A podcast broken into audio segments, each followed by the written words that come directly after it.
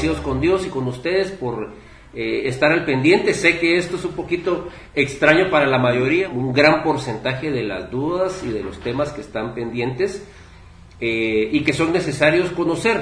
Y gracias también por las llamadas, eh, estamos contentos también con la comunicación por WhatsApp, o WhatsApp, dirían los, patojos, mis patojos dirían el WhatsApp, entonces el 4512-2301 es un, es un teléfono que tenemos designado para que ustedes vayan escribiendo, ya nos han escrito varias personas de cómo poder ver el video, esperamos que este que es ya programado ustedes lo puedan ver completito.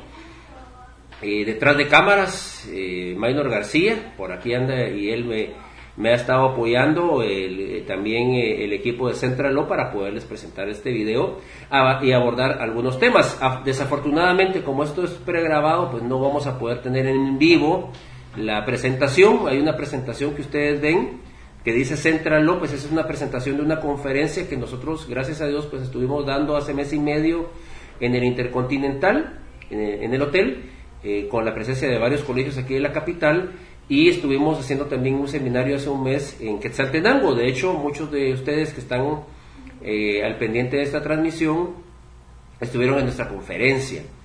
Así que un agradecimiento a ustedes, esperemos ser el canal favorito de YouTube de todos los, de todos los colegios, si Dios lo permite, y tener esa interacción con ustedes que va a ser muy interesante. Y le voy a eh, hablar de tres temas, eh, tres temas concretos. El, el, tema principal, ¿verdad? Que vamos a hablar es daños y perjuicios, es un tema bastante interesante. Eh, obviamente por ser un video, pues tenemos una cantidad de tiempo bastante limitada para que podamos utilizar de mejor manera esta herramienta. Eh, el primer punto que yo quisiera tocar es el tema acerca del propietario de los colegios. Yo creo que con eso, eh, este, este, es un tema que, hemos impartido siempre en los seminarios de colegios y que siempre ha generado muchas dudas. Y les voy a eh, aclarar algunos puntos que consideramos que es necesario que ustedes se lleven a casa o lo tengan presente muchos propietarios, la mayoría de colegios, sino que casi el 100% de colegios, o la gran mayoría de colegios, form, empiezan su eh, actividad con una persona, pues una, maestra, normalmente son damas, pues las directoras, o una persona que empieza con un colegio pequeño. Y eso eh, lo que hacen es al momento de poderlo constituir, pues eh, obviamente le dan una resolución del Ministerio de Educación y empieza a funcionar como un propietario individual. Hay algo que tenemos que entender y que tenemos que tener muy claro es que el colegio o el centro educativo privado, como se le denomina en la ley de educación y otros reglamentos, no es una persona jurídica.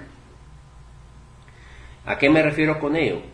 Hay muchas personas que eh, consideran que porque tienen un colegio, la responsabilidad de cualquier tipo laboral, algún inconveniente con una secretaria, con una persona del personal de maestros, claustro de maestros, o existe algún accidente de algún, eh, algún menor, niño, un adolescente en las instalaciones, todo ese tipo de riesgos que normalmente un colegio tiene, eso es del colegio, eso es responsabilidad del colegio. Y creen que por existir un centro educativo privado o un establecimiento educativo es el, es el colegio quien asume la responsabilidad. Y en ese sentido tenemos que ser muy claros que eso es mentira. Eso es, eso es totalmente falso. La, eh, las personas o la persona responsable de todo lo que ocurra en el colegio se llama propietario. Y el propietario puede ser una persona individual, puede ser una sociedad anónima, puede ser una asociación, puede ser una iglesia, puede ser diferentes eh, propietarios. Entonces, lo primero que tenemos que entender es que eh, el colegio tiene una responsabilidad, o más bien tiene muchos riesgos y muchas responsabilidades, y esos riesgos y responsabilidades las asume el propietario, no los asume el colegio. El colegio no los va a salvar en un, momento dado. Y, eso tiene que ver con el tipo de propietario. Entonces, si es si todos los riesgos lo asuma una, el propietario del colegio, eso significa que el propietario debería ser un propietario social, no un propietario individual. En las conferencias nosotros hemos, y con las asesorías que nosotros brindamos a, los clientes, Lo primero que sugerimos es que se constituya una sociedad anónima o una entidad no lucrativa como asociación o fundación y que esa entidad sea el propietario del colegio y por ende sea eh, ante el Ministerio de Educación quien recaude las cuotas de, eh, de, colegio, o sea, las cuotas de colegiatura, las que están autorizadas por el Ministerio de Educación. ¿Por qué razón? Y, y fíjese que me ha pasado, he tenido varias reuniones últimamente, con personas que han quedado de las conferencias y que me han pedido que platiquemos, una resistencia. Es increíble, pues, a veces uno le cuesta creer porque uno está diciendo lo contrario, pero hay mucha resistencia a que los propietarios individuales trasladen los derechos a una sociedad o a una eh, eh, asociación o una fundación. Yo creo que es, y como me pasó en una oportunidad, yo creo que es porque se siente que se va a perder el control. ustedes me dirán, tal vez eh, sería parte de la interacción que tengamos con ustedes, que por qué es lo que sienten los propietarios y por qué no lo quieren trasladar a una persona social. El inconveniente es que están asumiendo personalmente todos los riesgos de gestión. Entonces, si usted quiere ser propietario individual, pues no podemos, no vamos a contradecirlo y no vamos a decirle no lo haga, pero usted está asumiendo personalmente con su patrimonio y en caso de riesgo penal y civil con usted mismo como responsable de lo que ocurre en el colegio y no es el centro educativo, sino que es usted quien asume esos riesgos. Entonces mi sugerencia inicial es no sea propietario individual, traslade esos derechos por la cantidad de riesgos que, vamos a estar evaluando. Entonces, eh, teniendo eso claro, Lamentablemente la diapositiva no sale, pero eh, les podemos mandar a los que manden eh, su, eh, por inbox. el señor García Maynor nos dirá si es posible que el inbox nos lo pueda mandar su, solicitud y su correo electrónico. Ok, aquí está. No, no, les, no les doblo la computadora porque no quiero que eso se me apague otra vez. Así que aquí está Maynor García el licenciado Minor y lo que nos está diciendo es que ustedes pueden mandar, escribir por inbox su correo electrónico eh, y de esa forma eh, usted recibir esta presentación que estamos, que bueno, que no estamos, ¿verdad? Que le podemos mandar y que es la idea que en vivo ustedes la vieran, pero la podemos mandar a su correo electrónico para que ustedes la vean. Dentro de esta presentación que nosotros estamos hablando, estamos hablando de los tipos de propietario. Me quiero concretar a que eh, la peor figura y lo más riesgoso es que sea propietario individual. Si usted está, y le cuento que son como el 80-90% de colegios que están con esa figura, mm, mi sugerencia es traslade ese riesgo a una entidad social. Ya vamos a hablar de los tipos de riesgo, que son muchísimos. El centro educativo privado, yo diría, a mi punto de vista, es el tipo de gestión que genera más riesgos.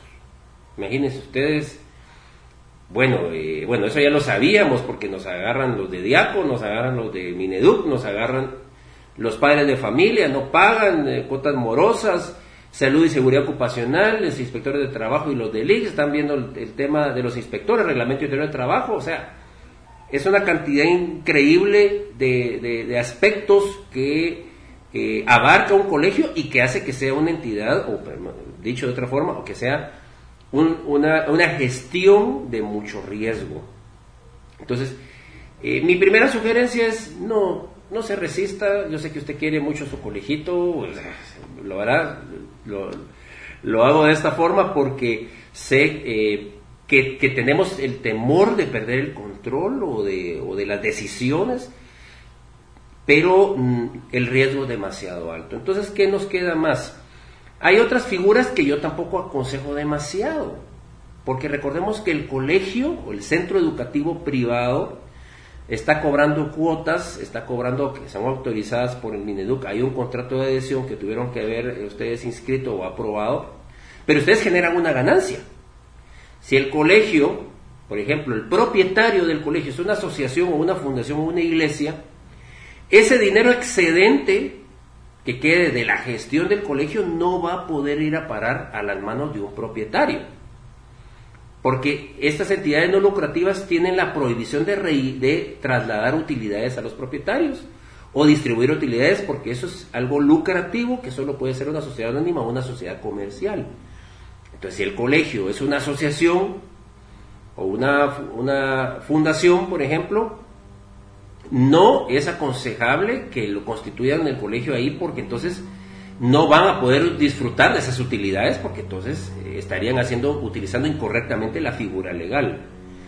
Eh, en el caso de la iglesia creo que es un poquito todavía más arriesgado porque la iglesia, la iglesia tiene una labor de culto, una labor de culto y tiene la capacidad de recibir diezmos y ofrendas, estoy hablando de la iglesia evangélica y otras denominaciones, puede recibir diezmos y ofrendas ¿Qué pasa con los ingresos que van a tener de la institución educativa? Esa no es una labor de culto per entonces hay, una, hay un conflicto en la labor de culto y lo que está desarrollando eh, la iglesia en sus actividades principales. Entonces es importante que entendamos de que no es solamente tener el propietario y ya, tenemos que tener una estrategia correctamente. La sociedad anónima considero que si se, obviamente se quiere lucrar, porque todos tenemos el derecho de vivir de algo y el colegio da para eso, la sociedad anónima podría ser una de las soluciones, ¿verdad? Dado que igual las exenciones o las exoneraciones que establece la ley, perdónenme los eh, eh, puristas tributarios, ya exoneración y exención, y entiendo que son diferentes y disculpe que lo utilicé en forma, eh, digamos, ambos términos, pero en realidad tienen una, quita una, vamos a llamar perdonen eh, el, insistir en el término, una exención y eso lo tiene que respetar el ASAT al momento de, por ser una entidad que presta servicios educativos y de hecho la constitución es muy clara al respecto. Entonces, moraleja 1, ¿verdad? Eh, o conclusión 1, no sean, no sean propietarios individuales. Ese es el consejo que les doy. Y si ustedes son individuales, hay que hacer el traslado y hay que hacer una estrategia jurídica. Muchos me han preguntado, mire, y entonces ahorita cómo le entramos al tema del, de, traslado. Bueno, tenemos que ver cómo están funcionando ustedes. ¿Verdad? Hay que, hay que entender cómo funciona el colegio, cuál es el personal que tiene, dónde están, alquilan, tienen inmueble propio, o sea, puede variar demasiado las características o las circunstancias. Entonces lo que vamos, lo que tenemos que entender es eso, pero también si usted, si el propietario del colegio, dígase la, eso es, eso es algo que tampoco créame que yo entiendo muy bien, ¿cómo se considera una persona propietaria? Porque nosotros hemos hecho algunas consultas al ministerio, a las supervisiones, y resulta que si sale una resolución donde le autorizaron el grado, ese es el propietario. Eso a mí me parece, eh, digamos, eh, muy endeble, muy débil. Y entonces eh, no me da certeza que es el propietario. El propietario debería ser, como pasaba antes con los vehículos, debería ser el que tenga los derechos en un documento, en un instrumento público o en un contrato donde adquiere los derechos del centro educativo, más allá de que aparte debe tener la resolución administrativa del Mineduc, pero debe existir el, eh, un documento legal que lo ampare. Antes pasaba eso con los vehículos que se pasaban los vehículos un mandato, bueno, algunos que tengan más eh, mis añitos o más, se sabrán que por un mandato se pasaban todos los carros, pero lo que, lo que existía era un documento para poseer o para poder utilizar, pero no era un documento que yo podía disponer del, del bien.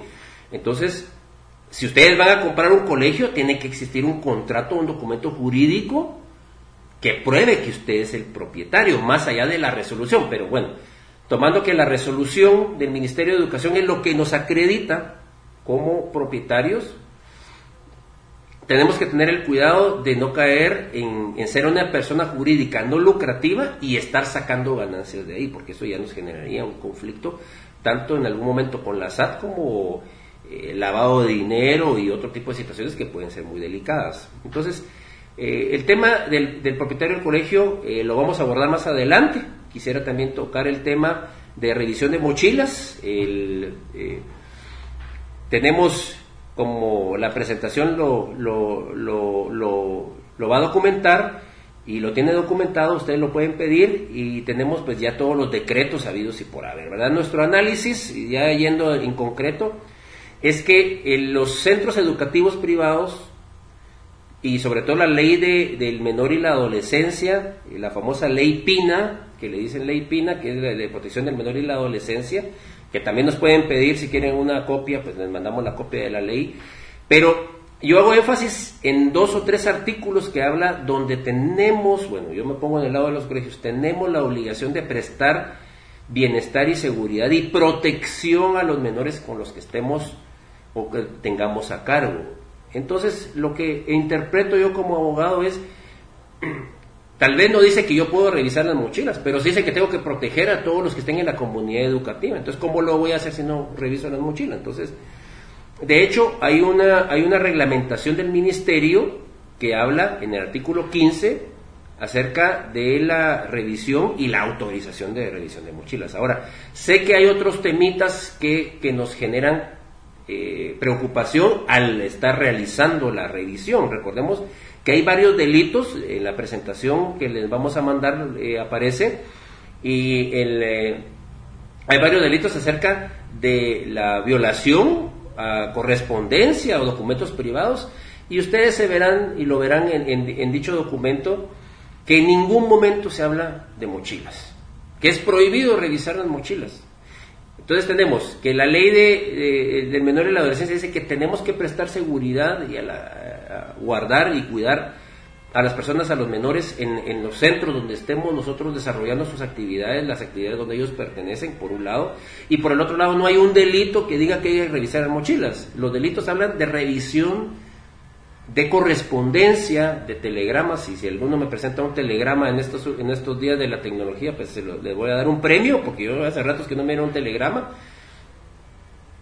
eh, aperturar libros o aperturar información confidencial es lo que está penado por la ley. Entonces, por un lado tenemos que la ley nos está diciendo que eh, tenemos que proteger y no hay un delito donde nosotros incurramos en una violación de correspondencia. Entonces, por lo tanto, deberíamos hacerlo. ¿verdad? Ahora tampoco me vayan a echar la culpa por hacerlo, eso lo estoy dando en mi sugerencia jurídica. Creo que no lo prohíbe la ley. Ahora, eh, una cosa, o toda, toda vez exista que la, como dice la Constitución, que yo puedo hacer todo lo que la ley no me prohíbe y no me prohíbe la ley hacerlo, pues habrá que hacerlo, pero tampoco significa que yo voy a agredir o voy a hacer un procedimiento, eh, podemos llamar, eh, descontrolado de esa revisión. Recuérdense que también hay, hay pertenencias, hay situaciones que, que, también un menor puede denunciar o los padres pueden denunciar a sentirse que se le está haciendo un acoso a los estudiantes revisándole situaciones que no se debe hacer. Entonces debería existir un protocolo. ¿Por qué? Y, me voy a dejar aquí las dos manos eh, poniéndolo, vamos a ver si, si, lo podemos ver acá. Ahí tenemos el, el, eh, el, uso de las manos. ¿Por qué les tenemos el uso de las manos? Porque tenemos que hacer un reglamento y el reglamento tiene que tener un proceso de aprobación. Entonces aquí vamos acercándonos a la cámara. ¿Por qué estoy haciendo esto? Porque lo que tenemos que entender es que el reglamento, tendría que existir un reglamento para revisión y un protocolo de revisión.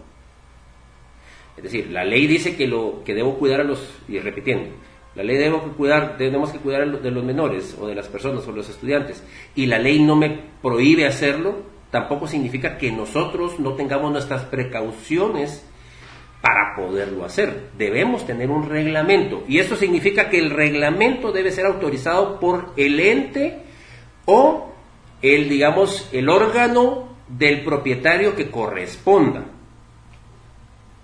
¿Me explico? Eso significa que no es Miss Jackie o Miss Jenny quien hace el reglamento.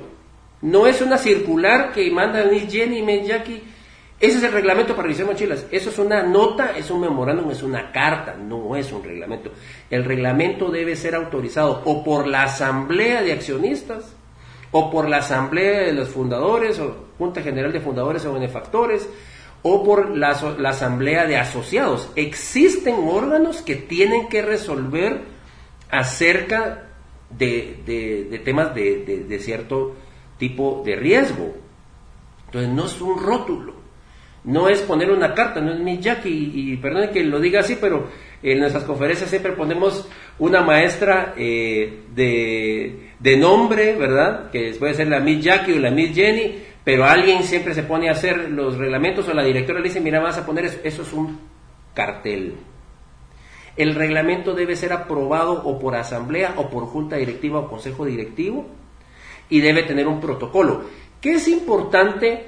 Eh, y está en el material que de la presentación que tenemos que tomar en consideración que aparte de la aprobación del reglamento debe existir un protocolo de seguridad. Recuérdense que ustedes están tratando con niños, con menores, y ya saben que están detrás, pues, la, y no hablo mal de las autoridades, porque también tiene que haber un orden en el país, eso sí me queda claro. Pero a veces siento que llega a ser un poquito hostigante, pues la función preventiva, pues llega a ser hostigante, y si alguien alega, pues aquí ya está el video para que lo que diga que yo lo dije, entonces yo lo estoy diciendo, es un poco hostigante la forma en que generan su gestión de prevención hacia los colegios. Entonces, hay muchas entidades que están buscando que fallemos en algo para generarnos un proceso de multa o de sanción. Si eso sí, no digamos que hay padres quisquillosos que dicen, bueno, que, eh, digamos, eh, Junior no puede ser tocado en ningún sentido, pues, o sea, ustedes comprenderán, ustedes sabrán de lo que estoy hablando. No no podemos hacer algo tan delicado sin un protocolo y sin un reglamento aprobado por el órgano correspondiente. ¿Y el protocolo qué es lo que tiene que decir? Simplemente que debe existir una persona de autoridad encargada de hacer la revisión y en caso de encontrar una sustancia prohibida o algún arma de fuego, arma punzo cortante, punzo cortante, eh, debe eh, generar un acta inmediatamente y se le debe avisar a los padres, pero nadie debe tocar esa mochila, nadie debe tocar el arma, nadie debe sacar nada y se debe llamar a testigos de forma inmediata para que suscriban un acta administrativa para, eh, para que exista con la voz o con, la venia o la autorización de varios testigos para que se demuestre que no se está violentando ni los derechos del menor y que no se está tocando en absoluto el contenido de esa mochila, llamar a las autoridades, que puede ser Procuraduría General de la Nación, eh, eh, bueno, pues podría ser eh, Ministerio Público en algún momento dado. Obviamente la policía, pues, pues es la autoridad pública y podría hacerse presente. El inconveniente que tenemos es que si se hace presente, puede haber una conducción del menor. Entonces tenemos que también tener cuidado también con la imagen de los menores y proteger a los menores, aunque no sabemos por qué va a ingresar un arma, tampoco pierde sus derechos. Entonces, el asunto es revisar, no sacar. ¿Verdad? Entonces, ese protocolo debe quedar reglamentado, vuelvo con las manitas acá, debe quedar reglamentado en un proceso formal. No es un rótulo, no es una carta, no es un memorándum.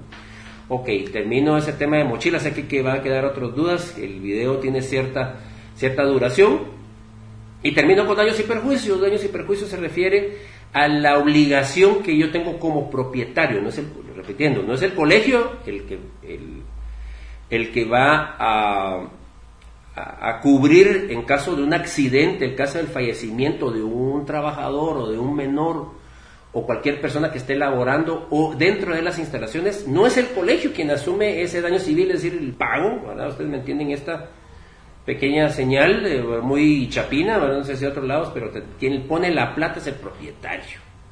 Y si el propietario pone la plata, es responsable por las, digamos, solidariamente por las situaciones que se dan, eh, digamos, de daños y perjuicios. Y el daño y perjuicio tiene que ser una acción civil, un, eh, entablarse, mejor dicho, entablarse una, una demanda civil.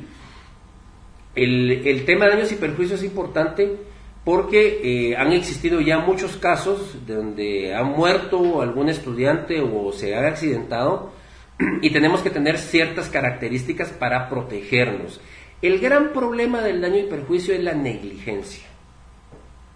De hecho, los códigos, tanto penal como civil, la palabra culpa, la culpa es decir, ¿cómo sé que yo soy culpable? Y de hecho, en el Código Civil la culpa se presume. Entonces, si hay alguien que se cayó, alguien que se lastimó o alguien que eh, está internado en un hospital y está generando una cuenta constante en el hospital, eso es una culpa que se presume que es de la institución o del centro educativo y por ende el propietario es el que va a asumir esa responsabilidad. Entonces no, pues, no podemos, eh, ahorita aquí, ah, gracias Estimado Minor, no solo es electrónico, sino que también nos ayuda con la parte de la bebida. Y lo que tenemos que eh, entender es que la culpa se presume y yo tengo que demostrar que no tuve la culpa como propietario. La culpa se presume, pero yo tengo que demostrar de que no fui ni negligente, ¿verdad? De hecho, en materia penal es la negligencia, la imprudencia y la impericia, eso es el, tema de un delito.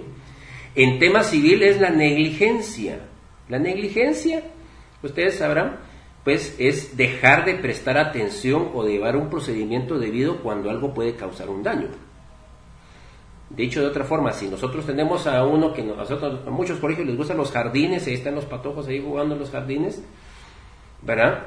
Pero para podar esos jardines tenemos que tener una podadora, tenemos que tener, hay diferentes tipos de podadora, pero eh, la persona encargada, el guardián, ¿verdad? O el, el jardinero, la persona que esté asignada, puede usar de forma diligente o de forma negligente ese instrumento que es para eh, para algo productivo, o sea, no es un instrumento para causar daño, pero si yo lo uso en forma negligente, genera un daño que es una culpa que yo debo de pagar.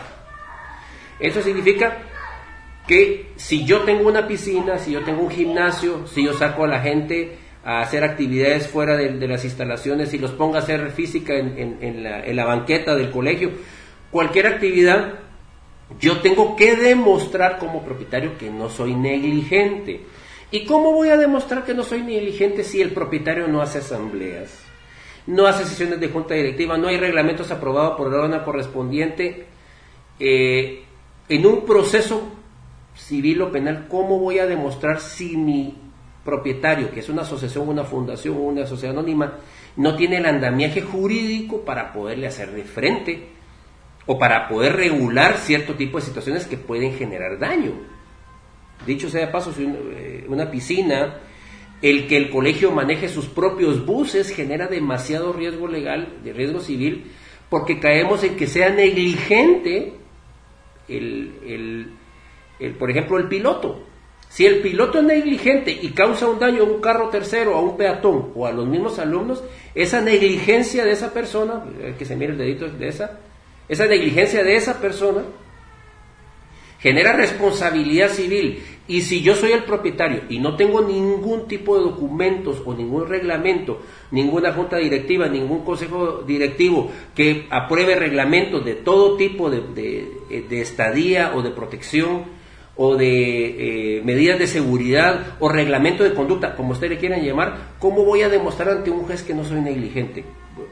Volvamos a Miss Jackie y Miss Jenny. Miss Jackie y Miss Jenny, por favor, Haga un memorándum donde los patojos ya no pueden jugar con pelota de cuero porque siempre me rompen los dichos. Por decirle. Lamentablemente, utilizan una pelota de cuero, como está muy de moda, o utilizan algo de béisbol y le pegan a alguien. Y ese alguien se va internado tres o cuatro meses a un hospital carísimo. ¿Qué hacemos ahí?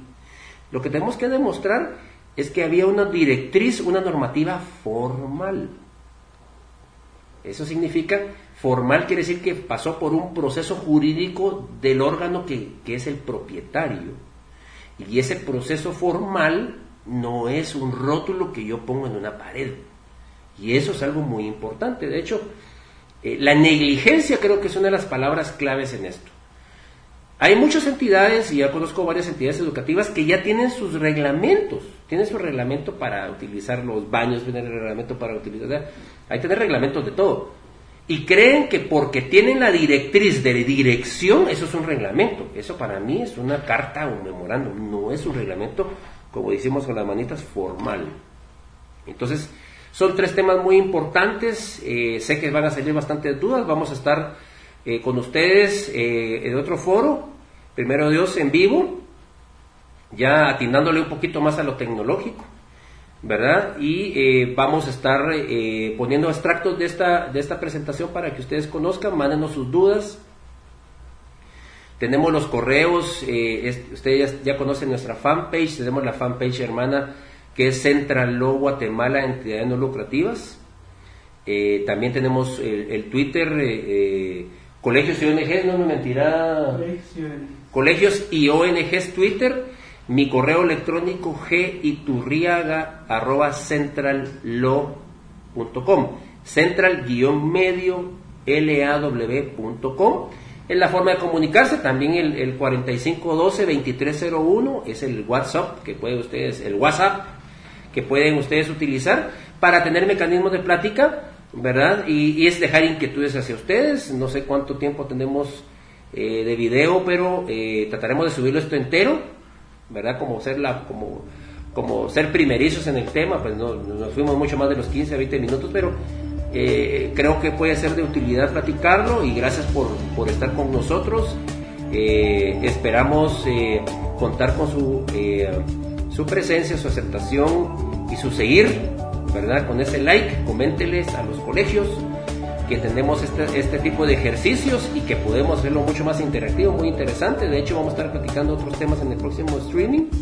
Y también si vienen algunos temas, pues por favor postearlo ahí para interactuar. Díganle a otros colegios, son bienvenidos para que estén acompañándonos en, este recorrido interesante eh, y, que muy, y que genera mucha discusión, que es el tema de asesoría legal de centros educativos privados. Así que para mí ha sido un gusto y esperamos contar su, con su, eh, eh, pues no presencia, su seguir y su visualización y coménteles a otros que tenemos esta herramienta para poderles ayudar. Así que muchas gracias.